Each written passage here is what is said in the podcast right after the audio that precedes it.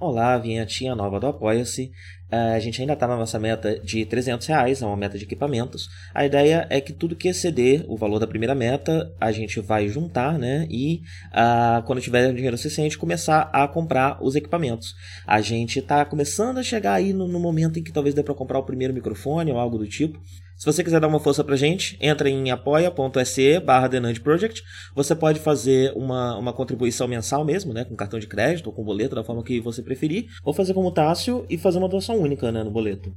Talvez na sua organização financeira faça sentido uma doação única ao invés de um compromisso, né? Bem, muito obrigado Gustavo Ribeiro, Anania Júnior, Rodrigo Varandas, Lucas Tavares, Felipe Sales, Mariana de Oliveira, Carol Cocumai, Danilo Zanella, Natália Marques, Adolfo Tonhete e Cristoman Citácio.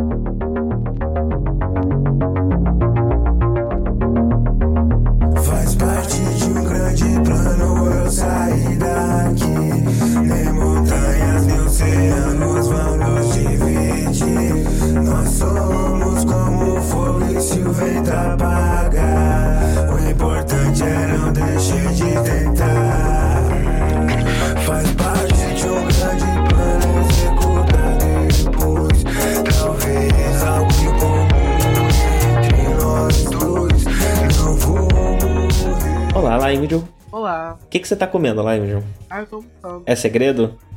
Ah, é arroz, feijão, brócolis, jello. Gostoso, gostoso, várias coisas. Gostei.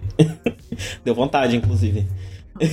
É, Eu vou abrir falando de, de lutinha, ainda estou gostando muito de lutinha, mas antes de falar de AEW, eu quero só fazer um pequeno adendo aqui, é uma coisa que eu deixei mais ou menos aberto no, no podcast passado, sobre o Coringa, é que eu comentei de uma cena é, em preto e branco em que passa na televisão, que a gente tem aquela questão racial, do, do- e aí eu fui pesquisar pra lembrar direitinho o que, que era o que, porque faz tempo que eu, que eu li sobre isso, né, e vi sobre isso. Na época que a Adri tava assistindo muitos, muitos musicais do Fred Astaire, e é ele, é uma cena famosa de um filme chamado Shall We Dance. É a cena da, da engine room, da, da sala de. de ah, do navio lá, né? Do, do, do- do- é isso, da sala de máquinas do navio. É, e é essa cena onde ele tá conversando com uma série de trabalhadores negros e eles começam a cantar junto e são de fato homens negros que estão lá, não são blackface como era é, quase o padrão na época, né? O próprio Fred Astaire, inclusive, fez muita blackface na época dele.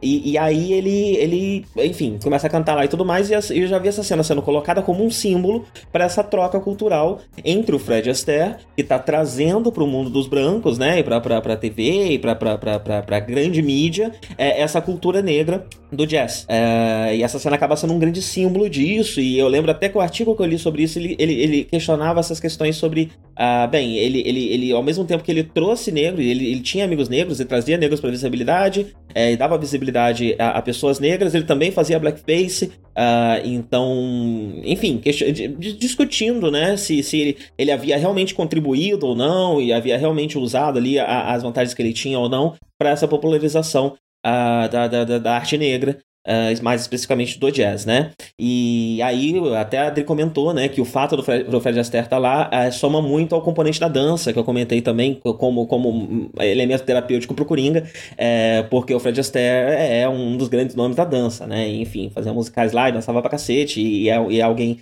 muito importante pra história da dança no mundo. Feito esse adendo, deixa eu falar de lutinha. É, eu tô assistindo, estou acompanhando uma, uma promotion nova chamada AEW, é, All Elite Wrestling. Ela existe há pouco tempo, ela foi fundada no começo desse ano, ah, e ela tem um, ela traz uma série de ela traz uma série de statements para dentro da indústria, né? Então, uma das pri- principais coisas da EW é que ela se vende como uma promotion que é liderada pelos próprios lutadores. Então ela tem uma equipe criativa é, que- de wrestlers que estão lá no, no, no, no, ringue lutando o tempo todo, né? Mas eles também fazem parte da equipe criativa, então você tem menos é, decisões top-down, né? Decisões que vêm de executivos é, para a história, para as storylines ali de- desses, é, desses personagens. É, então você tem uma participação mais ativa dos wrestlers, o que isso desencadeia uma série de coisas ali dentro, né? Então você tem lutas mais longas, mais complexas, mais bonitas, mais extenuantes. O pessoal tá, tá comentando muito. Acabou de estrear na TV. é, a, a liga existe desde o começo do ano, então teve vários pay-per-views ao longo do ano, né? E agora te- estreou semana passada na TNT o programa semanal aos moldes da WWE, é, que tá indo para o seu terceiro episódio agora. É, e, e, e, muito foi comentado entre os fãs de wrestler, wrestling que a qualidade da luta hum, do dia a dia na TV é a mesma de um pay-per-view da WWE, né? Então você tá tendo umas lutas muito intensas, não sei exatamente até quando isso vai, mas é umas coreografias muito, muito bonitas, né? E muito bem elaboradas. Uh, acaba trazendo também elementos para a questão da storyline.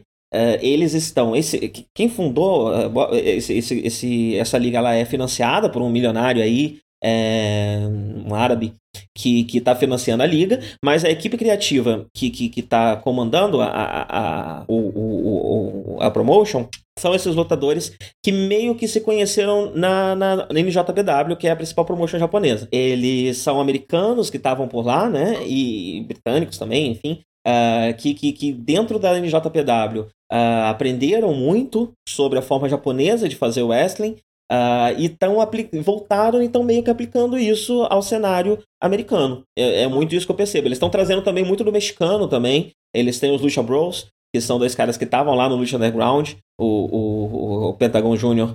e o Fênix. É, então ele, eles estão trazendo mais essa visão mais globalizada do wrestling, uh, que é um pouco da proposta daquele, daquele documentário que eu comentei, o The Wrestlers, né? Que é mostrar o wrestling que não é WWE, porque muitas vezes a gente pensa em wrestling, a gente pensa em WWE, e é muito mais do que isso, tem muitas formas diferentes de fazer wrestling.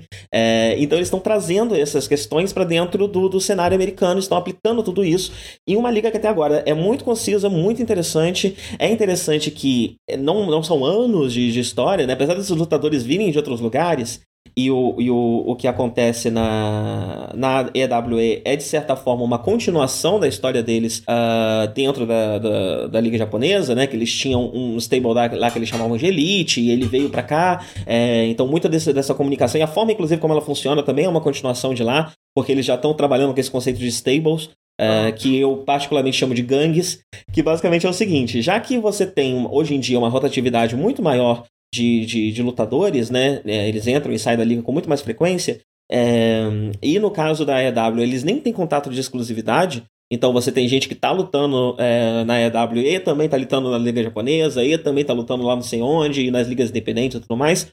Como eles não têm esse contrato de, de exclusividade e essa movimentação é muito grande, um jeito de você manter uma narrativa contínua é você criar essas gangues, esses grupos. Um dos mais famosos é o Bullet Club, é, no Japão, que é de onde a maior parte desse, desse, desse, desses lutadores fez parte quando estava lá, né? É, e aí você, você vai criando embates entre essas facções, e quem tá dentro da facção pode ficar mudando, e pode trocar o líder da facção e tudo mais, que a narrativa continua sendo uma só, que segue adiante, né? Então acaba sendo um, um, um método utilizado para poder ter uma narrativa mais longa, mesmo com, com, com uma movimentação um pouco mais constante de lutadores. Apesar de, de na EW ter muita gente que provavelmente não vai sair porque é sócio fundador de lá, né? É, uhum. Mas eles estão tomando esse, esse, cuidado, inclusive, é uma coisa que, que nos primeiros PPVs eu achei que ia acontecer, que é eles darem muito destaque para quem fundou a liga, para quem é dono, né? E agora que começou na televisão, o primeiro esforço que eles estão fazendo é crescer esse elenco e trazer pessoas que não não estão ali, tão, tão no, no core do, do, do, da promotion, é, para ter mais destaque, para ter mais participação.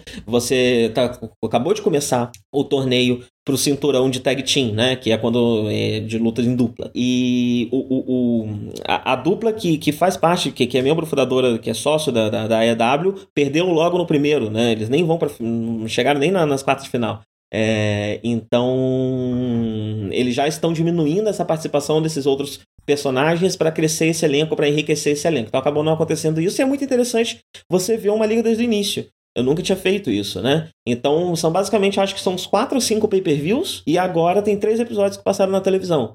Então dá para assistir sem, sem nem precisar gastar muito tempo fazendo isso, né? E acompanhando a partir de agora. Então acho que é um momento, inclusive nós estamos em um momento do wrestling muito interessante para começar a se assistir, porque várias e várias é, promotions estão passando por uma renovação. Você tem a EW, que é relativamente recente, a, acabou de passar por uma reformulação muito grande da NXT, que é a, a subdivisão da WWE do, do, das novas caras, né, das, da, da, dos novos uh, talentos, né? É, ela passou por uma reformulação muito grande e está meio que recomeçando agora. Uh, tem uma que o, o, o, me recomendaram hoje, né? O, o Dani Hack me recomendou hoje no Twitter, que é a NWE, NWE, NWA Power. Uh, que ela sai no YouTube, episódiozinhos de uma hora, ela não passa na televisão. E ela simula o wrestling dos anos 70 e 80. Então todos os personagens, os cenários, tudo tem esse, esse cheirão de antigo, parece Glow. É... Só que são as lutas acontecendo ao vivo ali mesmo, agora, hoje em dia, né? Então a plateia vai ser o pessoal de hoje em dia, mas toda a produção em torno, ela é é, muito muito ostentista, né? É, do mesmo jeito que falam que a EW traz muito da WWE dos anos 90, a, a NWE está trazendo a WWE dos anos 70 e 80 é, para uma versão atualizada disso, né? Aham. Ah, e tem várias outras coisas acontecendo aí também. Impacts também é uma outra liga que tá sempre mudando muito, mas também passou por uma mudança muito recente e vai começar um programa de televisão agora no final de outubro. É, então tem muitas oportunidades de você começar a assistir o wrestling, especialmente o wrestling americano, que tá passando por uma reformulação muito grande é, esse ano. Mas é isso, recomendo aí. quem, quem tiver interessado em lutinha, é, tem todas essas possibilidades aí. Mas eu recomendo bastante a EW, tá muito, tá muito legal, tá muito bacana. Dei tempo pra você terminar a sua refeição? Sim, eu já tinha acabado antes de você começar de falar, a falar sobre Olha o só. wrestling. Eu quase que falei assim, não, não fala não, peraí. Não. É... Bom, eu vou recomendar, eu vou começar a falar então de Crônicas de São Francisco. Vou recomendar, é... pode ser? Pode, claro. Não sei a ordem que você botou aí, mas eu vou falar logo porque, é uma... porque também é mais extenso. Porque compreende é, livros e minisséries e coisas assim, e eu quero dar uma, uma, uma, uma, uma geral, assim, que é uma parada que caiu na Netflix de repente e ninguém sabia muito bem do que se tratava, e tava lá localizado como LGBT e olhando assim não dá pra saber como assim algo chamado Crônicas de São Francisco e aí você tem Crônicas de São Francisco 2019, né? LGBT, você tem Ellen Page no elenco e algumas participações de algumas é, drag queens de RuPaul's é, Drag Race também e algumas coisas assim. Mas aí você tem uma parada idêntica chamada Crônicas de São Francisco também, que é de 93 e que são seis episódios. E aí você tem uma parada chamada é, Mais Crônicas de São Francisco, de 98, e uma parada chamada Outras Crônicas de São Francisco, de 2001. E essa Crônica de São Francisco, de 2019. E eu fiquei meio assim, né? E aí, primeiro, uma amiga minha havia visto e me recomendou. E além, de, e além dessas três, ainda tem um documentário na Netflix sobre o autor é, dos livros originais. Então, antes de falar sobre a série, eu vou falar um pouquinho sobre o que é Crônicas de São Francisco. O original é Tales of the City. E Tales of the City começou como, bom, esse escritor chamado Armistead Maupin, é, eu pronunciava Armistead Maupin, e eu já achava que era, parecia, eu achava que era um pseudônimo. Eu, eu, eu come- eu cometi dois erros. Eu, eu pronunciava Armistead Maupin e achava que era um pseudônimo, porque ele tem o nome de, de detetive, né, de, de livro policial. Aham. Só que não, é o nome dele mesmo e não é Maupin, é Maupin que fala. E ele é do sul dos Estados Unidos, de uma família ultra conservadora, ele serviu na guerra, etc e tal. E aí um belo dia ele chegou em São Francisco, é, lá nos anos 70, é, e, e ele desabrochou lá, ele, ele, ele conheceu o seu lado homossexual em São Francisco, que é uma cidade efervescente, né, progressista e cheia de, de- da cultura LGBT, né, mesmo na época, e ele se, se, se imergiu nisso e ele resolveu que, virar escritor e, e conseguiu é, trabalho num jornal escrevendo uma, uma, uma ficção serializada no jornal até que o São Francisco Chronicle que é um outro jornal lá muito grande em São Francisco um carinha chamou ele pra poder fazer. E aí uma das opções que deram pra ele era esse Tales of the City que seriam personagens e uma novela, um personagens em que todo santo dia ele teria que escrever sobre a vida desses personagens. Então todo dia, é, durante é, cinco anos parece, ele escreveu, ele escreveu os capítulos que eventualmente foram compilados em livros e depois os últimos é, volumes da série já foram lançados diretamente em livro. Né? E é considerado, é, apesar de eu nunca ter ouvido falar antes, mas é considerado um trabalho é, seminal e muito impactante para a cultura queer é, norte-americana, porque ele foi sorrateiramente nesse jornal familiar de distribuição diária em São Francisco para o público em geral, introduzindo inicialmente personagens, né? Você você conhece primeiro uma personagem chamada Mary Ann Singleton, que é uma que é ele, que é o avatar do escritor, é uma garota do sul, não sei o que, é, patricinha que chega em São Francisco para passar uns dias, se vê tão é, sobrecarregada com aquela vida, com aquela diversidade, com aquela cultura, que resolve ficar por lá mesmo. E aí você começa seguindo ela. E sorrateiramente ele vai acrescentando personagens homossexuais, ele vai acrescentando personagens transexuais, ele vai acrescentando personagens, todos os, todas as letras da, da sigla, e ele vai abordando temas que são relevantes para a época, tanto politicamente, ele vai. A Crônica de São Francisco pega todo o, o, o fim da, da, do, do, do, do, da comunidade LGBT livre do HIV, toda a onda do HIV dos anos 80, ele discute isso no livro. É, ele, ele, ele faz com que você. Ele, ele faz com que os leitores se apaixonem se envolvam pelos personagens, faz com que os editores aprovem as histórias, e aí, quando é tarde demais, ele vai revelando é, a backstory dos personagens, vai revelando que tal personagem é transexual, que tal personagem é gay, e aí já é tarde demais para ele ser bloqueado ou ser censurado, e aí as pessoas já gostam, etc. É claro que gerou muita polêmica assim mesmo, mas de alguma forma ele conseguiu fazer esse pequeno milagre, que foi criar essa história no meio de uma época tão hostil para esse tipo de material e no meio também que teoricamente é hostil, né? Porque o, o editor dele foi ficando, ele conta no documentário que o editor dele foi ficando preocupado com o número de personagens hétero e o número de personagens gays. Então ele tinha um chart no escritório, né? E o número de personagens gays nunca poderia ser maior do que o número de personagens hétero e coisas assim, né? Esse tipo de controle que ele, que ele sofria na época. mas que aos trancos e barrancos ele conseguia e ele inspirou muita, muita, muita gente que foi morar em São Francisco na época, que estava confusa, que não sabia o que fazer da vida, é, que começou a ler Crônicas de São Francisco e começou a, a se descobrir, a se, enfim, porque além de tudo, a cidade de São Francisco também era um personagem no, nas histórias, né? Ele vivia, ele era jovem, o escritor, né? E ele retratava o que ele estava vivendo, o que ele estava descobrindo, ele retratava nas páginas dos, das histórias também. É. Tá aí?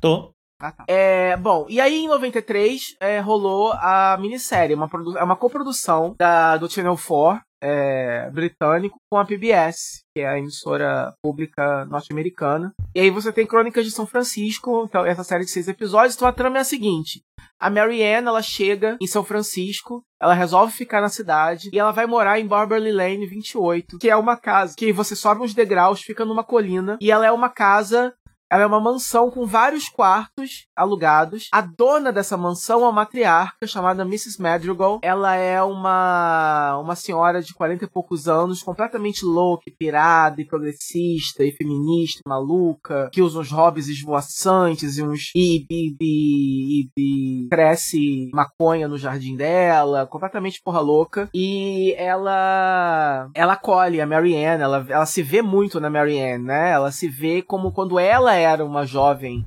é, chegando também pela primeira vez na cidade. Ela se vê na Marianne e ela consegue. É, e a Marianne resolve ficar lá, né? Então, outros moradores. E aí a história vai se desenrolando com os outros moradores de Barbary Lane. Você tem a Mona, que é a personagem que eu mais me identifico porque ela é completamente pirada, maluca, drogada, é, não sabe o que vai fazer da vida. É, você tem o Mouse, que é o apelido dele, o nome dele é Michael Tolliver, que é o gay da, do, do, da, da, da, parada. É o, é, é o, gay protagonista. Tem outros homossexuais na história, mas ele é o gay protagonista. É, que é o melhor amigo da Mona, acaba virando o melhor amigo da Marianne também. Você tem o Brian, que é hétero, mas é o bonitão. E depois tem um relacionamento com a Marianne também. A Marianne, ela, ela tem alguns relacionamentos, mas o o endgame dela é com o Brian. É, e você tem um maluco que mora na. que eu esqueci o nome dele. É um maluco que mora na. no, no sobrado lá. Que é um weirdo, que é um cara muito estranho, que, que, que não fala com ninguém. A Marianne começa a, a entrar em contato com ele. E você vai descobrindo no decorrer da série que ele, na verdade, tá. Ele, ele, ele, ele na verdade, trabalha como detetive particular e ele tá juntando um dossiê secreto é sobre a Miss Madrigal, que é a dona do local. Ela tem algum segredo no passado dela e ele tá tentando descobrir esse segredo, né? Toda tempo, é, todo livro de eh, Crônicas de São Francisco, São Francisco e consequentemente toda temporada tem muito de fantasia e um pouquinho de mistério. E, e é bizarro, porque é uma mistura muito bizarra de novela com esse com essa pitadinha de, de, de fantasia e conto policial que foi como o, o Armistead, na época, conseguiu fazer para prender a atenção dos leitores. Ele tinha que escrever um folhetim, ele tinha que escrever todo dia um capítulo uhum. e tinha que a pessoa manter interesse da pessoa para ler no outro dia. E ele tinha que tirar a ideia do cu para continuar alimentando aquilo. Então a história, ela é um pouco inconsistente nesse começo por causa disso. A atuação é meio estranha, é, é me causa, causa uma certa estranheza, não só porque é antigo, é de 93, pelo aspecto datado, é, é, porque o aspecto LGBT vai se insinuando muito aos poucos, porque também segue muito de perto a história original, onde esse aspecto se insinua aos poucos também, que foi uma necessidade da época, e também era uma necessidade da, da televisão na época, né? É... Mas mesmo assim, os personagens vão te ganhando a história de um jeito, desse jeito bizarro e melodramático, esquisito, acaba surpreendendo e cativando, porque você nunca sabe se na cena seguinte você vai descobrir um segredo bizarro de algum personagem, ou se você vai ver uma cena que seja surpreendentemente gay, que você não estava esperando, ou se você vai ver alguma coisa que é um desenvolvimento realmente interessante ou uma discussão realmente atual, apesar da época. Você nunca sabe o que esperar. É, então, apesar de ser datado e ser meio estranho, eu gostei da experiência de ter visto. O final é bizarríssimo é, dessa, dessa primeira temporada e, e mas você fica acaba se apaixonando por todos os personagens e é bem legal. É, apesar desse final bizarro.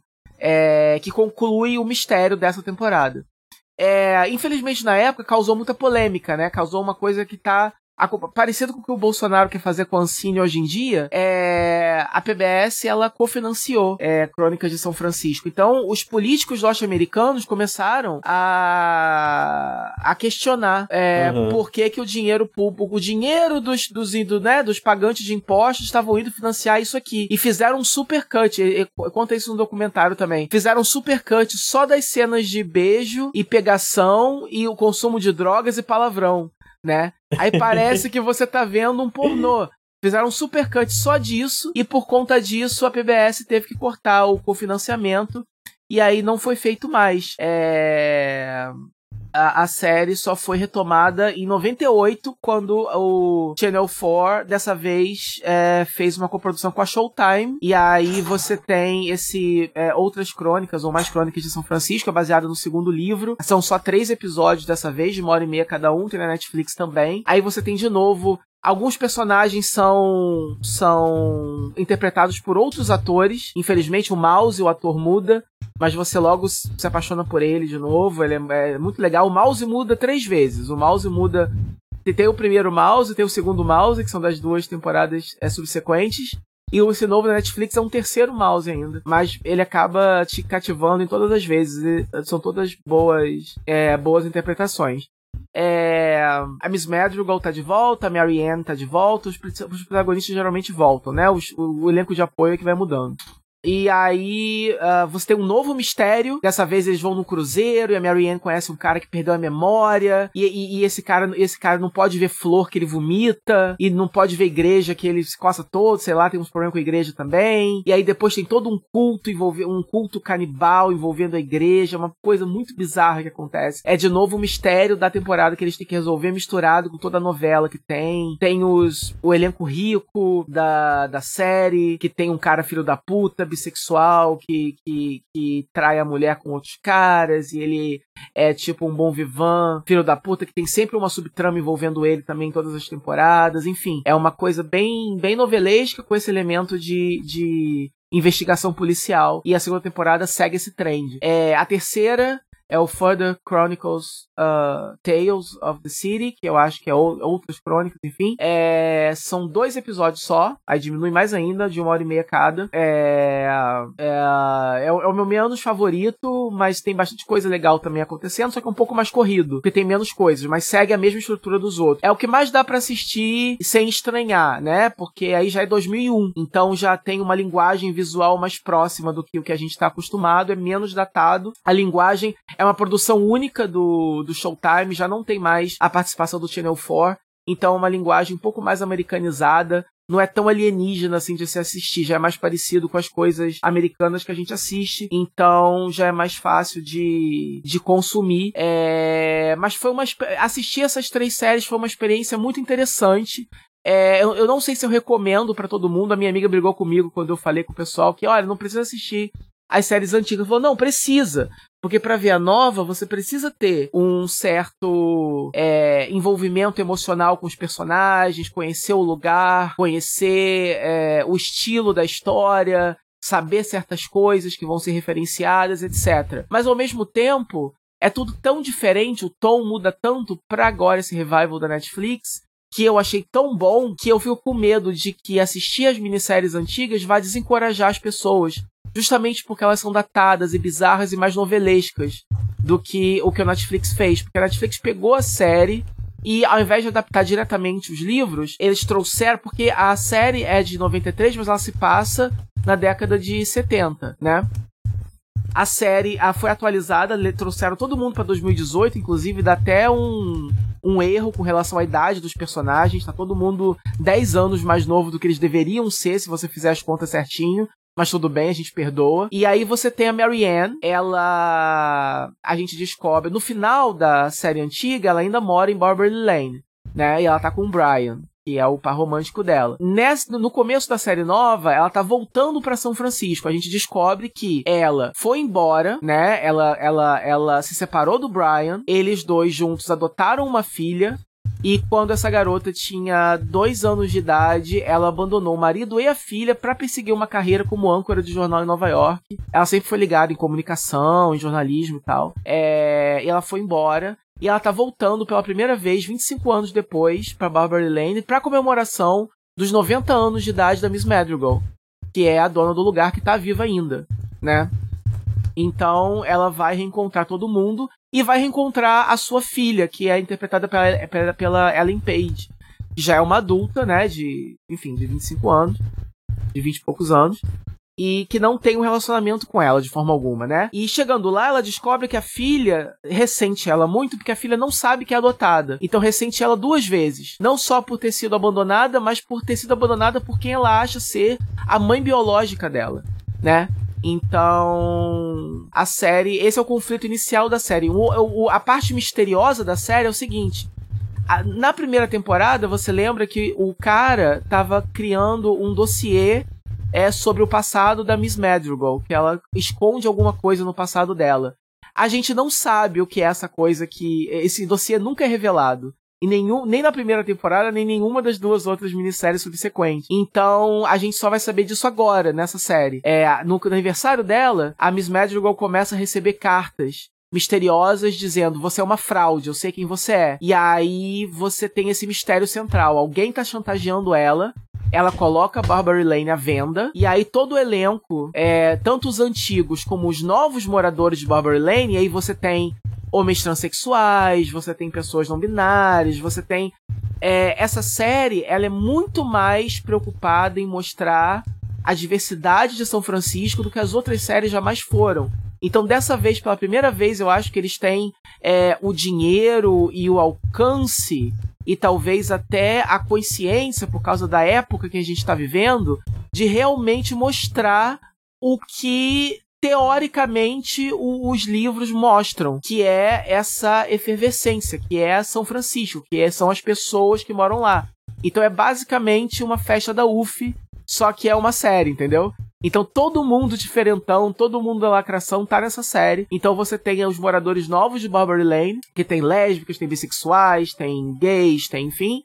E você tem os antigos, o Mouse mora lá até hoje, etc e tal. E tem, tem, tem a história dele com. Ele é HIV positivo, a gente descobre isso na série. A série é uma história nova, mas que referencia o passado dos personagens, coisas que aconteceram nos livros que não foram adaptados, entende? Então, por exemplo, isso da Marianne ter ido para Nova York e abandonado a filha mais nova, isso aconteceu em algum livro. Só que nessa série é mencionado como algo que aconteceu no passado dela. Então, a trama da série é nova, mas menciona coisas que aconteceram no passado.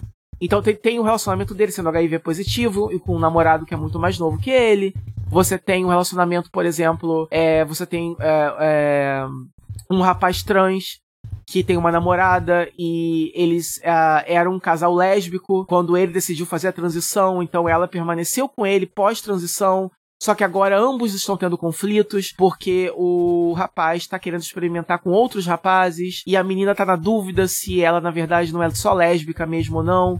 Então você tem é, vários desses tipos de assuntos é, e temas queer que você simplesmente não vê em seriado nenhum. Então me encantou muito essa série porque são todos personagens muito bons, todos personagens muito cativantes e são temas que você simplesmente não vê sendo abordados nenhuma série, todos de uma vez só numa série só. E uma série só muito bonita de ver, fotografia muito bonita, a cidade, como eu falei, é mostrada em todas as suas facetas, da vontade de você pegar uma mochila e ir para lá e viver aquilo, e tá naqueles bares, e tá naqueles lugares. É, tem várias participações especiais super legais de comediantes e drag queens e pessoas queer da, da mídia norte-americana que eu já vi em outros programas e etc, que é bem legal também. E o mistério central envolvendo a Miss Madrigal é muito legal. Tem um flashback envolvendo a juventude dela, é que revela finalmente todos os segredos dela. E no final, o mistério de quem é a pessoa que tá mandando as cartas, etc. É surpreendente, é super interessante. É... As discussões, o encontro de gerações, né? Os personagens mais velhos junto com os personagens mais novos é, discussões acerca. O próprio Mouse é um personagem que eu acabo me identificando muito. Ele é bem mais velho que eu, né? Ele tem. Na série ele tá com 54 anos. Mas ele é um personagem que meio que não seguiu em frente. Ele ainda mora no mesmo lugar. Ele, ele, ele, ele pode ser visto como alguns. Por alguns, como um loser. É, então, ele tem esses. Acaba abordando essa coisa do que é ser um homem gay um pouco mais velho e que, e que não alcançou uh, todo o seu potencial de acordo com o que os americanos consideram, né? Então eu achei, achei uma série muito diversa, não só nos seus atores, mas também nos temas em que ela aborda. E eu ri, eu chorei, eu me emocionei, eu me apaixonei, eu me cativei. Então eu Gostei muito, muito mesmo. Então eu acho que todo mundo deve assistir. Se você, por curiosidade, quiser encarar as minisséries antigas, encare. É engraçado, é interessante, é bizarro de um jeito positivo. Mas se você tiver preguiça ou não tiver muito tempo, veja pelo menos a série nova, que já é o suficiente. Então, terminamos de ler, né? É... House of X e Powers of X. É, seis edições cada, finalmente acabou. E agora vai começar o Dawn of X, que é essa nova, a nova fase dos X-Men, né? Amanhã já tem, você falou, né? Você comentou, né? É, amanhã agora sai a primeira edição do, do, do X-Men 1, né? 1. E é. vão ser uma lineup de, eu acho que, seis revistas, mais ou menos. Todas começando do número 1. Um. Hum. É, eu tenho a listinha aqui. Eu tenho o X-Men, Marauders, Excalibur, ah. X-Force, New Mutants e Fallen Angels. Ah. Então essas eu gostei, eu gostei, eu gostei bastante de como, de como tudo foi, né? Você lembra que começou assim, eu achei legal a estrutura. Começa muito confuso. Aham. Uhum. E aí eles logo começam a te explicar tudo para te deixar mais tranquilo. E aí vão explicando cada vez mais, explicando cada vez mais, aí vai ficando cada vez mais claro, e você vai ficando cada vez mais calma e acaba tranquilão. E aí eu acho legal que ao mesmo tempo, mais pro final, a série toma uns rumos que você não esperava que fosse tomar, né? Então, amarrando com coisas do começo. Então, você lembra que começa, a primeira cena começa o Xavier quase como uma figura divina e uns ovos quebrando e uns mutantes saindo de uns ovos em direção a ele. Uhum. E aquilo você não sabe o que é. E aí acaba que todo o grande projeto deles tem a ver com aquilo. E aquilo é chamado de volta mais pro final. E eu achei bem interessante. É, e você só vai entender o que tá acontecendo ali lá pro final, né? Exato. E eu não esperava que fosse que fosse para esse lado e que isso fosse ser o cerne quase do, do projeto deles. E outra coisa que eu não esperava também é que o alcance dos poderes da, da Moira e como que é, em última análise, é isso que liga. Que a gente tá falando assim, né? É, o que, que vai ser desse futuro que eles estão mostrando? O que, que isso tem a ver? Como é que isso vai ligar com o passado? E aí, porque a gente não sabia o alcance dos poderes da Moira, né? Aí, Sim. um pequeno spoiler, eu acho que ela, ela, tem um, ela tem uma extensão de vida muito grande também. Uhum. Não é isso? É, é além, foi a impressão que eu fiquei além, também. É, além de tudo, ela vai vivendo, ou seja, ela, ela, ela ainda pode, lá no ano um zilhão, ela tá viva ainda e ela ainda pode levar de volta informação. Então, em última análise, aí é para isso que aqueles futuros servem, porque a missão dela de, de levar de volta informações sobre o que vai acontecer e tentar fazer o futuro mutante o melhor possível, é, ainda continua. Uhum, porque sim. as vidas dela ainda não acabaram. É, é ela é a grande chave, né? Ela é a grande chave é. dessa mudança do, do, do é. dos X-Men, né? A revelação. É. dela e tal, é, é, é o cerne disso tudo, né? Tanto que foi propagandeado, né? Parte da propaganda dessas revistas era aquela cena quando ela senta no parque para conversar com o Xavier. É, É. E aí era meio que só a página escrita embaixo, algo do tipo, esse é o momento mais importante da história dos mutantes, sei lá. Um negócio assim. Aham. É, e por causa disso, né? Porque ela é realmente a chave para toda essa mudança que eles, que eles estão repaginando dos mutantes. O que eu achei interessante é que quando eu comecei a ler, eu tive. Oi? Não, foi não. Ah, tá. Fiquei com a impressão que tinha falado. É, Quando eu comecei a ler, eu fiquei pensando se isso daqui, isso tu- a gente estava sendo apresentado por toda uma nova vida para os mutantes, né? E eu fiquei me perguntando se essa- isso que está sendo apresentado é algo passageiro. Então a gente está vendo tipo um evento, como foi, sei lá, de Dinastia M. A gente vai acompanhar durante essa minissérie só, esse esquema novo aqui. E aí, ele acabar, vai mudar e a gente vai ver uma outra coisa. É, ou se isso daqui era realmente. Eles estavam mostrando aqui quais são ah, o- o- os tijolinhos, os building blocks que eles vão usar para as próximas histórias dos X-Men a partir de agora. E eu fiquei muito feliz que a resposta foi o segundo, né? A gente. é- é- Essa minissérie, ela não é um evento, ela. é, até o formato É. dela é curioso, né? Porque ela não tem exatamente uma estrutura narrativa clássica, né? De primeiro, segundo, terceiro ato. Não. Ela é mais. Ela parece mais com um slice of life, quase, né? Ela tá te É. contando como que é esse novo mundo dos mutantes. E aí você vai ver direitinho o que, que cada um tá fazendo, quais são todas as questões políticas envolvidas. Você tem alguns questões... momentos. Você tem alguns momentos de ação aqui e ali, né? Mas no geral, ele tá te mostrando como que funciona o novo status quo e o que permitiu isso funcionar. Sim. Né? Sim. E eu achei essa uma forma muito interessante de você fazer um. Que assim, eu não sei se dá pra chamar de evento, mas é uma espécie de evento, né? A gente teve 12 revistas especiais dos X-Men pra meio que rebutar é, o- o- o- os X-Men. Então, não é um reboot, inclusive. Ele, é, vamos dizer que é uma mudança do status quo dos X-Men causado por uma descoberta que é uma espécie de retcon. Mas não sei se dá pra chamar isso de reboot. É, e, e- e aí você apresenta esse novo cenário, ao invés de você usar essa, esse evento pra chamar a atenção com, com luta, com batalha, com não sei o que, você faz realmente um tour. Esse aqui são os novos X-Men. Vamos fazer uma tour por tudo que tem pra aprender sobre, tal, não sei o que, pra esse aqui ser o material que vai ser desenvolvido nas próximas revistas. Ao invés das próximas Inclusive- revistas serem consequências do que acontece nessa, nessa série, né? Inclusive, eu acho que muito daqueles futuros ainda vão aparecer em alguma revista, né? Porque você teve personagens que foram introduzidos, Eu acredito que por sim. isso mesmo. Até porque isso é importante. eles não vão. Isso é desperdiçar. importante nos X-Men, né? Isso é importante É. pros X-Men. O futuro, as pessoas que vêm do futuro, aí tem um futuro paralelo que os que dá merda e os X-Men É. fudido. É, então é, é importante ter isso pros X-Men. Sempre teve, né? E eu acho que vai É. continuar tendo. Mesmo que eles se tornem futuros paralelos, também é um futuro que eles vão estar tentando evitar. É, A única coisa que me deixa um pouco confuso com relação à timeline é o seguinte: quando a Moira chega pra ele e apresenta o plano, o Xavier tá andando. Então eu já desisti de entender por que que ele tá andando aí, trocou de corpo com alguém, é alguma coisa assim. Ah, aí tem que É. ver, porque ele tava morto até, eu acho, não tava? É, Não tinha enfim, voltado, Isso aí, mas Ou voltou eu, realmente e morreu, me, eu, realmente não me, eu realmente não me importo. O bom que- é que a revista funciona de um jeito que dá pra você não se importar. Você consegue É. começar daqui em diante. Você sabe algumas coisas sobre os X-Men do passado e não importa o quanto você Não, sabe, é, a partir é. daqui você pode ler. Não, com certeza. É um ótimo entry point. Eu tô boiando, eu não sei nem como que a Jean Grey tá de volta, eu não quero saber, né? Eu não, sabe, o Apocalipse tá lá. Apesar de que a própria quantas vezes- série mostra. A próxima série mostra formas com que eles poderiam ter voltado, mesmo que, né, eles tenham voltado de É. outro jeito.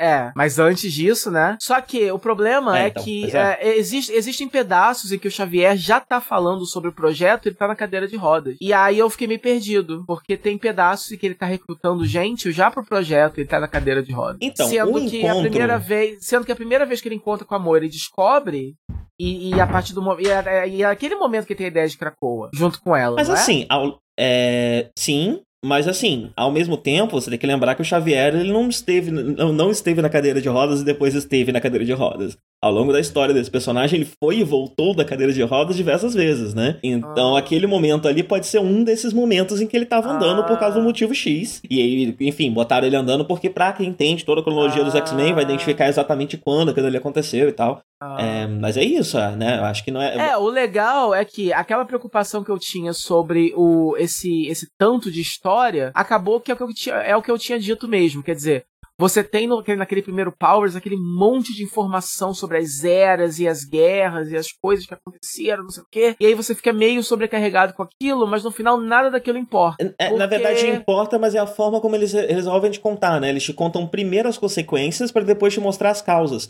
Então parece ser muita coisa, mas aí quando você termina de ler a história, você vê, ah, não, é basicamente essa e essa outra coisa aqui, Não, que meio porque, que as ondas de exemplo, choque vão causando aquele monte de coisa. Não, que por exemplo, você tem. é, ah, você tem um, um mutante que é formado de tantos mutantes e outro mutante que é formado de tantos mutantes. Aham. Beleza. O que importa na história é você saber que esses mutantes existem. E estão ali. E estão Aham, lutando. sim, Só que, sim. obviamente, se você é esse tipo de cara, você vai ter toda a backstory, porque no ano tal foi criado toda uma. É, e, eu, e eu imagino que nas revistas que, que estão morreu, por vir, essas coisas devem ser importantes, né? Devem ser trabalhadas, É. né? Mas se você não é esse tipo de cara, como eu, né, que vai esquecer, que ou que não vai se importar, tá tudo bem, porque você vai poder acompanhar a história daqueles personagens, que na verdade é o que importa, Sim. entendeu? É, e se isso É. voltar a ser relevante numa revista posteriormente, eles com certeza vão te contar de novo, né? Então tudo bem. Exato, exato. Então a preocupação fica acaba acaba que é tranquila e mais pro final outras explicações, outras esses interlúdios que eles têm de explicações vão ficando mais simples. Porque eu acho que o grosso de explicação, mais chato, Tá no eles começo. jogaram tudo no começo e no final eles vão simplificando, vão contando coisas mais até mais interessantes. mesmo. E o traço é sempre muito bonito, né? Até o final. sim, são muito lindas. É, é shout out aí pra Emma Frost, que tá incrível. Eu gosto muito dessa Emma Frost. Ela tem muitas fases, né? Como sempre, mas eu gosto dela. Ela tá bem petulante, bem nojenta. Eu gosto muito da caracterização de todo mundo até agora. Eu acho que se conseguirem, é, através de todos os títulos e de todos os artistas envolvidos, se eles conseguirem, se eles conseguissem finalmente manter uma certa consistência de personalidade entre os personagens, é uma coisa que me agradaria muito. Olha, eu acho que que é uma possibilidade, porque, só- primeiro, são poucas revistas, vão ser Aham. tipo seis ou sete revistas, não é tanta revista assim. E a segunda, e dessas seis ou sete, duas vão ser escritas pelo cara que escreveu a Powerhouse of X. Aham. É, então eu acho muito difícil que tenha uma inconsistência muito gritante, pelo menos nesse começo, né? Aham. Daqui a um, um dois anos aí eu não Tomara, sei. porque, porque eu não gosto. Não gosto quando os personagens são só infodump, quando os diálogos são, né, intercambiáveis, quando, é, quando eles não têm uma personalidade muito bem definida. Eu gosto quando eles são alguém, né? Que é Então eu comum, gosto né? É comum, sei lá, eu lembro que quando eu tava lendo aquela. Ai, não lembro o nome, aquela que teve uma guerra, que, tipo, vários universos paralelos viraram um mundo só, e os universos paralelos ficavam brigando entre si, não lembro o nome disso daí. Foi quando eles definiram que o universo, Mar... o universo Marvel não se chama mais 616. Ele agora se chama, sei lá, Prime, não sei. É... E aí, acabou esse evento, imediatamente uma revista que tava saindo já chama de universo 616. Então, tem alguns roteiristas que meio que ignoram as grandes mudanças do universo, Aham. né? É, mas eu acho que, como aqui a gente tá falando de mudanças mais localizadas, não é tipo uma reestruturação de todo o universo Marvel, não. A gente tá falando só dos X-Men. Uhum. Já é um esquema. E a Marvel parece estar trabalhando desse jeito, né? Porque a gente teve um evento muito grande que era só sobre o Thor e os Ar- os Agardianos ano passado. Aí pá, renovou, mu- mudou os esquemas e tal, e seguinte diante daí. Aí agora os X-Men. Bem capaz que a gente veja isso com cada um dos setores é, do, do, do, do universo Marvel, né? Essa renovação é, mais localizada, com eventos mais localizados e menos mega eventos que, que, que, que afetam o mundo inteiro. É, o que eu achei interessante é que a gente viu uma mutantização dos, dos, dos inumanos e agora a gente tá vendo uma certa um- inumanização dos mutantes, né? Eles estão com, com, com características que normalmente eram coisas do- do- dos inumanos. Então a gente vai ter nessas revistas do Mutante, com certeza, a gente vai ter bastante intriga política, porque É. essa Terra Nova é montada por um conselho, e esse conselho você tem mutantes que enxergam as coisas de forma muito diferentes. Então a gente. Inclusive, grandes vilões do passado estão juntos, sentados agora nessa mesa. É, tem muito potencial pra muita coisa legal. Com certeza, com certeza. Então a gente vai ter muita disputa interna política, ao mesmo tempo que eles vão ter que lidar com o resto do mundo, porque como que o mundo vai responder a Krakoa, né? É, como vão ser as relações políticas de Krakoa com, com, os- com os, com os Vingadores? Os Vingadores estão sendo considerados uma série de, de, de vilões, né? De inimigos dessa nação. Detalhe, detalhe interessante, na lista de países que não fizeram acordo político com Krakoa está O Brasil. Sim, isso daí foi. Bolsonaro. Isso aí saiu em todas as notícias, em tudo que até canto. O Brasil não está Sério? apoia a Krakoa, sim.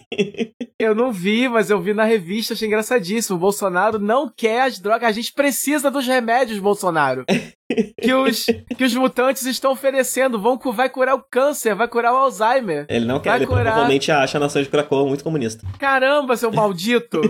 Nós queremos as drogas.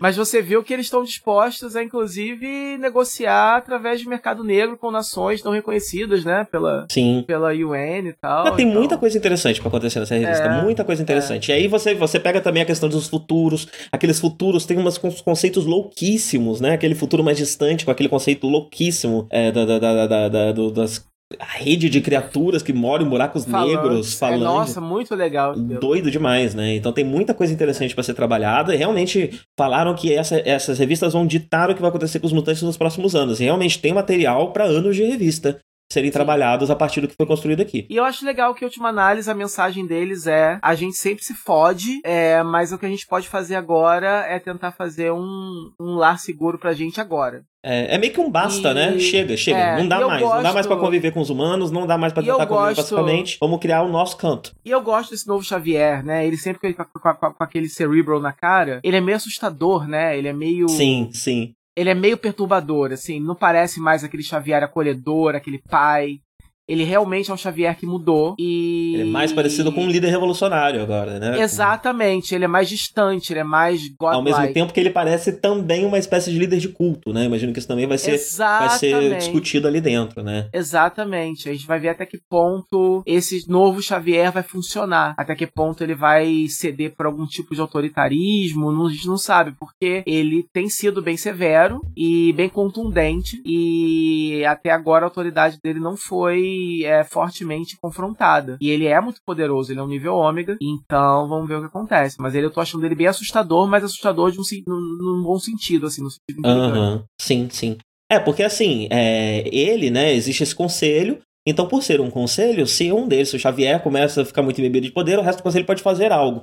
O problema é que tanto o Xavier quanto aquele grupinho de mutantes que são responsáveis por aquele negócio do casulo, Uhum. eles são essenciais. São. Então eles têm um poder acima dos outros. E eu acho que isso Ah. deve gerar, vai gerar uma série de, de conflitos e de coisas interessantes ali a, a- a- a serem trabalhadas. Aham. Mas é isso, tá ótimo. Eu vou ler as revistas. Eu já, já marquei É. no meu calendário. Não, não é tanto, não, não é nada tão sofrido assim. São cinco ou seis revistas por mês. É, revistas- acompanhar X-Men vai ser tranquilo, por enquanto. Sim, sim. Eu vou me manter só nos X-Men, além de Runaways, né? Eu leio Runaways até hoje, Runaways da Rainbow Rowell, é, que é ótimo, queria inclusive, também. É, quando eu vou, eu vou falar de Wayward Song em breve, e aí eu comento um pouquinho também de, de Runaways. É ótimo ver, ler o livro dela depois de ter lido Runaways, porque agora já, já tá no volume 30 e tanto, né? Então, quando eu identifico a escrita dela na escrita do livro, eu já imagino os personagens desenhados no traço de Runaways, porque eles estão mantendo a mesma equipe criativa na revista até Ah. agora, né? Então, a escrita dela junto com o traço já tá muito associado na minha cabeça. E aí eu leio o Ah. livro dela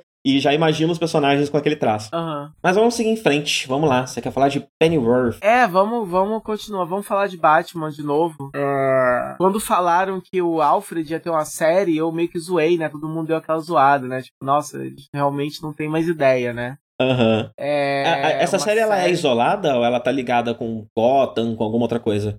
Ela é do, do criador de Gotham, né? E ele falou numa entrevista que sim, o, o Alfred dele é o Alfred de Gotham. Aham. A gente tá vendo o passado do cara. Só que é, poderia muito bem ser qualquer outra coisa. Eu acho que ele se aproveitou do nome do, do IP pra poder conseguir dinheiro pra fazer essa série que ele queria fazer. Ele queria fazer uma série charmosa de espionagem britânica. Ah, tá. Eu, tá. Eu não tô sabendo nada dessa série. Então, É. beleza. É o Alfred jovem espião. Exato, ele Tá. queria fazer uma série britânica, cartunesca, maluca, de, de espionagem, mais 18. É, e aí a forma que ele arrumou de fazer foi dizer que aquilo ali. Que, que, que, que- blá, foi dizer que aquele cara era o Alfred. Porque aí iam dar dinheiro pra ele. Porque não tem absolutamente nada a ver com nada, assim. Poderia se chamar Henry, Jack, Aham. que, não, que não ia ter nada a ver, assim, né? E é muito legal, me surpreendeu bastante. É.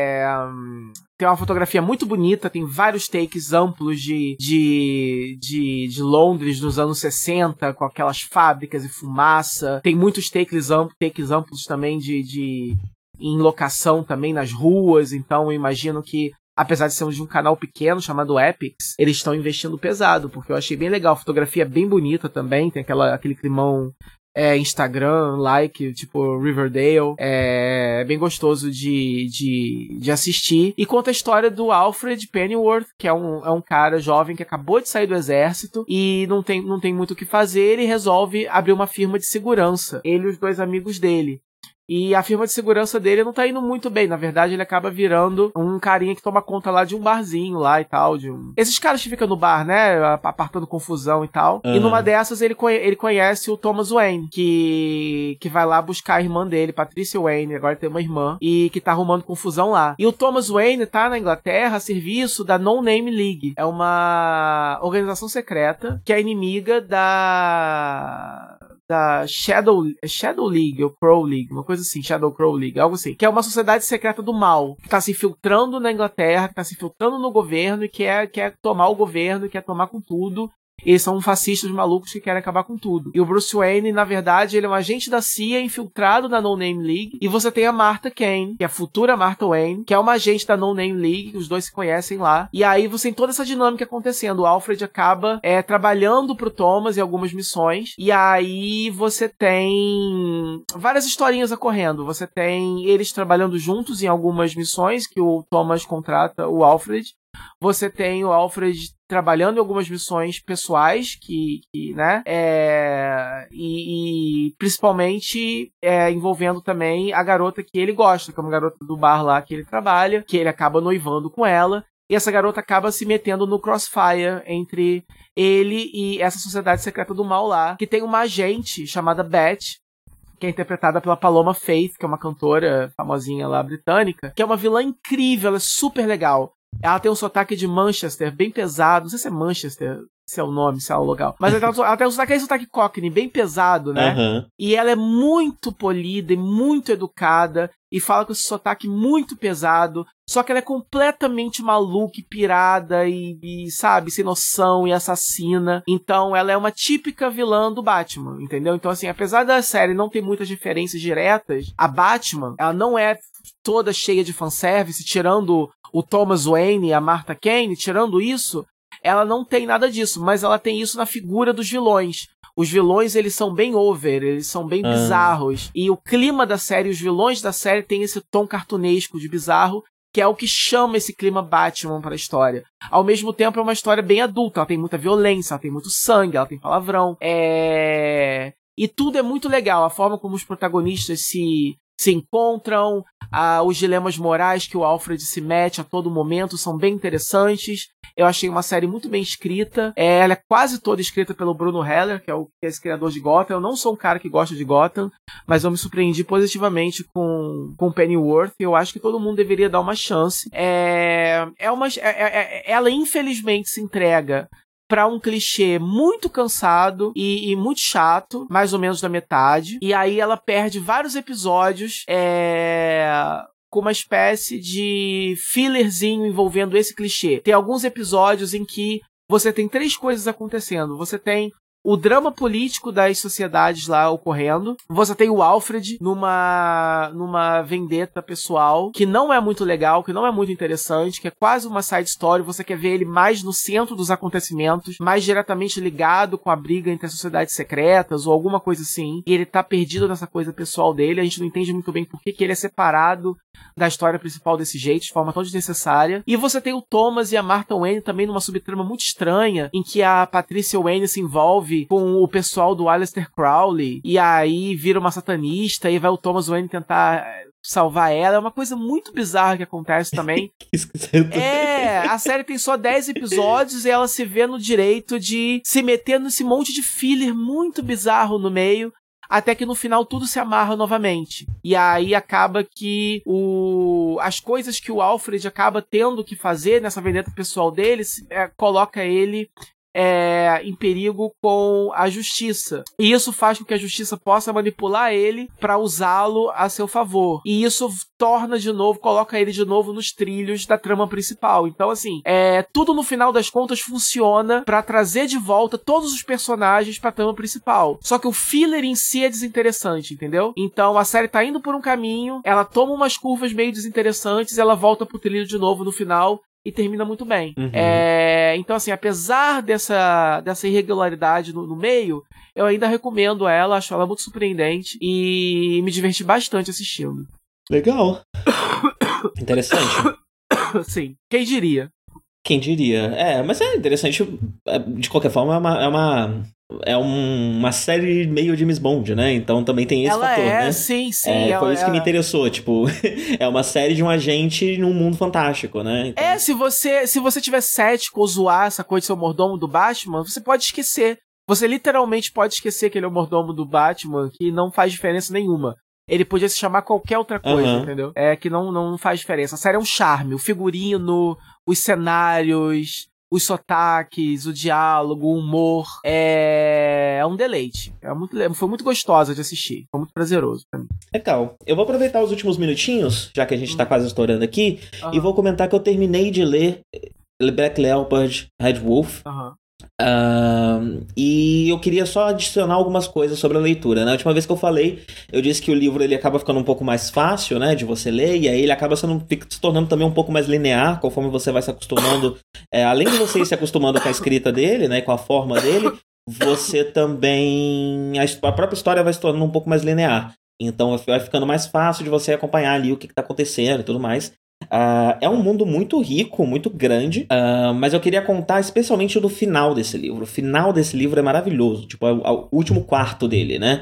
Porque o que, que acontece? Durante todo o livro, ele. Você está ouvindo uma- uma- um relato do, do Tracker, o protagonista, né? Ah, isso você sabe desde o começo. Ele está relatando a, a história da busca por essa criança é, para um inquisidor, ah, que aparentemente está investigando algo. Ele quer arrancar algo, ele está investigando alguma questão envolvendo a- a- essa criança, né? Ah, e quando chega ali nos 75% do livro, o Tracker termina a história. Ele fala: Ó, é isso aqui, é isso aqui que você queria saber, contei a história. E aí. Você vê que ele não contou tudo. O Inquisitor queria saber coisas dele. E o Inquisidor prepara uma coisa para arrancar isso dele. E aí no final, é, ele tem uma situação ali, né? Você, você pela primeira vez nesse capítulo de, muda, de mudança, você vê outra pessoa falando, que não o próprio Tracker, ah, em canção. É uma canção, na verdade, né? Que você escuta. E depois dessa canção, ele é obrigado a contar o resto. E aí você escuta o resto da narrativa e descobre o que ele estava escondendo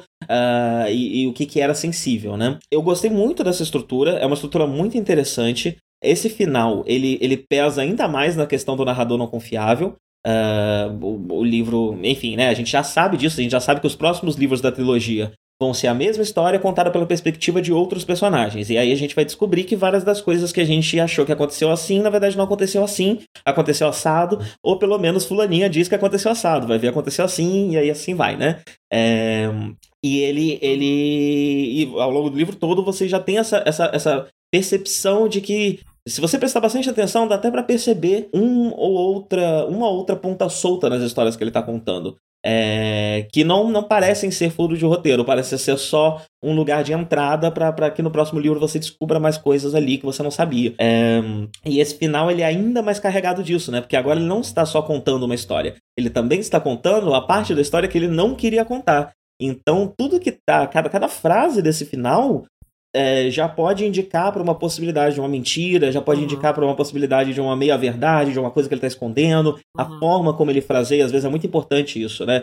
Você percebe que, de repente, ele fala de uma. Ele tá explicando tudo muito detalhado e ele vai falar de uma coisa e ele é muito brusco. Então isso já dá uma indicação de que naquele ponto ali talvez tenha uma mentira, ele tá escondendo algum, algum detalhe. Além disso, né? Além da, da, da, da, da, beleza narrativa, né? E da técnica muito, muito bem aplicada, que eu só vou ter certeza, né? Se é realmente tão aplicado assim no próximo livro, que tá previsto pro ano que vem, inclusive. É, e, e lá a gente vai ver uma outra perspectiva e, e lá que, que, que esse potencial vai se realizar, né? Esse potencial da questão do narrador não confiável e dos diver- diversos pontos de vista. Então, Ah. por enquanto, isso é meio que uma promessa que o livro te dá. Olha, esse material aqui vai ser o que a gente vai ter nos próximos livros, inclusive te justificando, né? Porque muita gente pensa, ah, eu vou ler a mesma história de novo, pra quê? Que chato, né? É, então esse final ele acaba te mostrando qual é a graça, né? Nesse exercício de você ver a história de diversos pontos e que tipo de informação pode estar oculta, que tipo de coisa pode ser novidade pra você. É, além disso, o momento da virada, o único momento do livro em que você escuta outra pessoa falando que não o tracker, é lindo demais. É lindo demais. Basicamente, é um. É, é um narrador, é um. É um, é um, é um eu, eu- isso não é spoiler, né? É, é em forma de poesia, em forma de oriki, que é essa forma clássica de poesia, é, especialmente é, do, do pessoal do povo Yorubá, ali da Nigéria e tudo mais. É, você tem muitos orikis dos orixás e tudo mais. Uh, são formas de você contar sobre ancestrais, né? Então é comum também a família ter o seu oriki pessoal que conta meio uma coisa meio meio Santos Anéis, né? Que conta lá toda a história de todos os familiares, do que é importante para aquela família e tudo mais. Isso, inclusive, é usado é, pela, pela, pelas sociedades africanas como uma forma de identificar que alguém é da família. É mais importante a pessoa estar inserida na cultura da família do que, de fato, ser do mesmo sangue. Então, se ela sabe o origem da família, se ela entende a cultura, tem as marcas, né? Em alguns lugares tem as marcas no rosto, que são as marcas da família. É, se tem tudo isso, a pessoa é automaticamente da família. E não interessa se ela é de sangue ou não. Então, o oriki, ele tem essa característica de ser uma poesia com a intenção de, de, de registro, né? Ele é um registro oral uh, da, da, da, história, uh, de uma família, de um povo, dos ancestrais, enfim. Ele, ele, ele, e, e, e normalmente ele costuma ter também uma certa lição de moral. Uh, seja um valor que aquela família, ou mais de um, né? Sejam valores que aquela família quer ressaltar e quer que os seus, seus, é, seus filhos e netos lembre-se que para aquela família aqueles valores são importantes. Uh, seja valores importantes para a questão mais religiosa, né? É, então, existem orikis que vão te contar o, o, o, quais são as questões de Xangô, por exemplo. E aí vão ser tantas coisas maravilhosas que Xangô faz, quanto os erros que Xangô cometeu e que a gente precisa tomar cuidado. E aí quem segue Xangô vai prestar atenção nesse tipo de coisa e tal. Isso é um oriki. Uh, esse capítulo, ele é um oriki gigante. Ele é um capítulo inverso, que é basicamente um poeta contando o que acontece do momento em que o Trekker parou de contar até o ponto em que ele está conversando com o Inquisidor. E aí ele vai contando várias coisas e tudo que aconteceu que o Tracker não quis contar, até que chega no ponto delicado que ele não quer que saiba, o próprio Tracker interrompe e fala: Não, eu vou contar essa história. Mas esse Oriki, além disso, ele também serve para mostrar uma perspectiva de fora de tudo que você viu até agora da história do Tracker. E aí você entende, eu já tinha comentado, né, que ele, ele, é um personagem com questões de gênero muito fortes, muito marcadas, né? Ele quer sempre ser muito machão, mas ele tem esse, esse é, essa questão que do, no povo é, que, que, do qual ele faz parte, o fato de você não ser circuncisado no nascimento significa que você não tirou a parte feminina do seu corpo, né? E vice-versa no caso das mulheres, você não tirou a parte masculina do seu corpo. Então ele é visto como meio homem, meio mulher. Ele é um shogi, que é um nome que inclusive eu não sei de que região são shogi, é, mas é um nome dado para homens gays é, numa região da África, é meio que uma espécie de casta, né? É, então ele tem uma série de questões de sexualidade e gênero que nunca, ele tem uma desconfiança muito grande por mulher, com, é, com, com, mulheres, né? Ele acha que toda mulher é uma bruxa, toda mulher vai enganar ele. Tem questões mal resolvidas com a mãe. E esse Oriki sintetiza, conta o que aconteceu de lá até cá e, e, e mostra um, um, um, arco de superação dele sobre esse assunto, né? É, e revela um dos grandes temas desse livro, especificamente. Não da trilogia, mas desse livro especificamente. Esse livro fala muito. Eu, eu, é, eu, eu não sei se. Eu acho que essa é mais uma interpretação minha do que algo textual, então eu não posso chamar isso de spoiler. É, ele é um livro que trata, na minha leitura, de como um homem gay não pode se aproveitar do fato de ser gay e por isso mais facilmente poder viver cercado de homens para ignorar e não trabalhar as suas questões perante o sexo feminino, o gênero feminino. Então, questões mais resolvidas com a sua mãe, preconceitos, misoginia. É, não é porque você vive entre homens que você pode ignorar isso. É, e ele trata dessa superação desse personagem, entendendo isso, trabalhando isso é, e tentando superar isso, né? É, e no fim das contas, esse é um dos grandes assuntos principais do livro, porque é um dos grandes assuntos desse personagem, né? Então, além do livro fazer parte dessa obra maior, onde a gente vai ver a construção de um mundo, de uma história, de uma trama pela perspectiva de diversos personagens, onde a gente não sabe o que é verdade, o que não é, e aí a gente vai chegar às nossas próprias conclusões, ou talvez tenha até uma resposta um pouco mais definitiva para algumas questões, uh, ele também faz com que cada livro seja também um, um, um, arco completo de desenvolvimento daquele personagem que fala daquele livro, né? E ele tem seus temas próprios, que não vão ser temas para os próximos livros, mas que naquele livro se fecha. Então, no fim das contas, apesar de ser uma trilogia, é, você tem uma história que se encerra, você tem um arco narrativo que também se encerra ali. Então, ele é um livro completo. Só que ele é um livro completo que quando junto desses outros dois livros completos que estão por vir, eles também formam uma obra maior que vai ter questões de cenário, vai ter questões de, de, de, de perspectiva e que talvez dê até uma jogue uma outra luz sobre a obra que você já tinha lido. Quando você for reler, pode ter um outro significado que você não tinha identificado até então, uhum. é, que, que pode ir além da questão prática de tipo, ah, o que exatamente aconteceu, e também para uma questão mais interpretativa, né, de significado e de desenvolvimento de personagem, de percepção de mundo. Uhum. É, enfim, muito bem escrito, ótimo. O livro é gigantesco, mas vale a pena ler. Ele tem mais de 600 páginas, né? E aí agora vão vir mais dois livros com mais de 600 páginas. A única coisa que me preocupa é que eu tenho essa memória terrível, né? Eu tô lendo o Song agora, que é a continuação do, do, do Carry On que eu li ano passado. E eu não lembro de quase nada do que aconteceu. Então o livro tá tendo meio que me contar de novo o que aconteceu. Eu pedi pra me fazer uma recapitulação, porque eu não lembrava. Já ia na Wikipedia ler o resuminho do outro livro, É, porque eu não lembrava o que tinha acontecido. Super me, me, relaciono com esse problema. Pois é, e aí eu me pergunto se, se vai funcionar esse efeito, né? Se eu vou precisar reler o Black Leopard de Wolf pra poder bater ele com o próximo livro, e se eu realmente vou querer ter esse trabalho. É, isso, mas se for como esse livro, com certeza o próximo livro também funciona isolado, né? Ele também vai funcionar como uma obra à parte. E aí, do que eu conseguir lembrar, já vai dar pra fazer uma conexão ali, já vai dar pra entender alguma coisa. É, e de resto, talvez eu veja pessoas discutindo na internet, ou se eu tiver muito empolgado, talvez volte pra ler o livro, né? Mas essa questão de memória é o pior pra mim. Eu não lembro nada. Eu leio o livro num ano, no ano seguinte eu já não. Eu, eu internalizo as questões principais, né? Mas detalhezinhos do que aconteceu com cada pessoa, não lembro. É. Não lembro. Mas é isso, ótimo livro. Ótimo livro. É muito legal estar lendo uma fantasia que é uma fantasia que está acontecendo agora. A gente quase sempre tem acesso. Pra gente não estar trabalhando da literatura de. Não, não- a gente não, não, lê muito literatura de fantasia, a não ser as- os grandes nomes, né? É, a gente acaba tendo contato com a fantasia, o grande público acaba tendo contato com a fantasia quando ela chega no seriado, no filme e tal. E aí já vai ser uma fantasia que de 10 anos atrás, né? Senhor dos Anéis, 100 anos atrás. No, Sim. o, Uh, Game, of Thro- Game, of, Game of Thrones é do começo dos anos 90, né? Então, são livros que estão tratando, bem ou mal, estão tratando de questões que já talvez já não sejam mais tão relevantes para o momento atual. E aí realmente vira só um livro de fantasia, uma história, né? É, mas toda, toda, toda obra traz muito dessa época, traz muito do seu tempo e trata das questões do seu tempo. Então, quando você lê no momento que aquilo sai, isso fica, isso salta mais aos olhos. Eu imagino que para se você, para quem leu os dos Anéis na época dos Anéis, enxergou coisas ali que pra gente enxergar, a gente tem que ir muito mais fundo em questões de contexto histórico, em questões de, de a gente tem que estudar mesmo mais profundamente, academicamente aquele livro para alcançar coisas que quem leu na época já percebeu, né? Então é muito interessante, recomendo demais é, que se leia a fantasia que está saindo nesse momento, até porque a, a- a cena de fantasia está passando por uma transformação.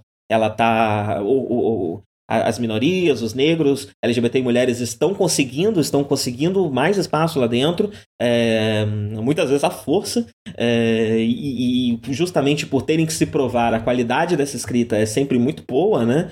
É, e com isso está trazendo novas perspectivas para o gênero de fantasia, novas influências para o gênero de fantasia, é, que está se modificando por causa disso. E isso é muito legal, é muito bacana ver é, é um- isso em transformação, né? E acaba enriquecendo bastante também o gênero.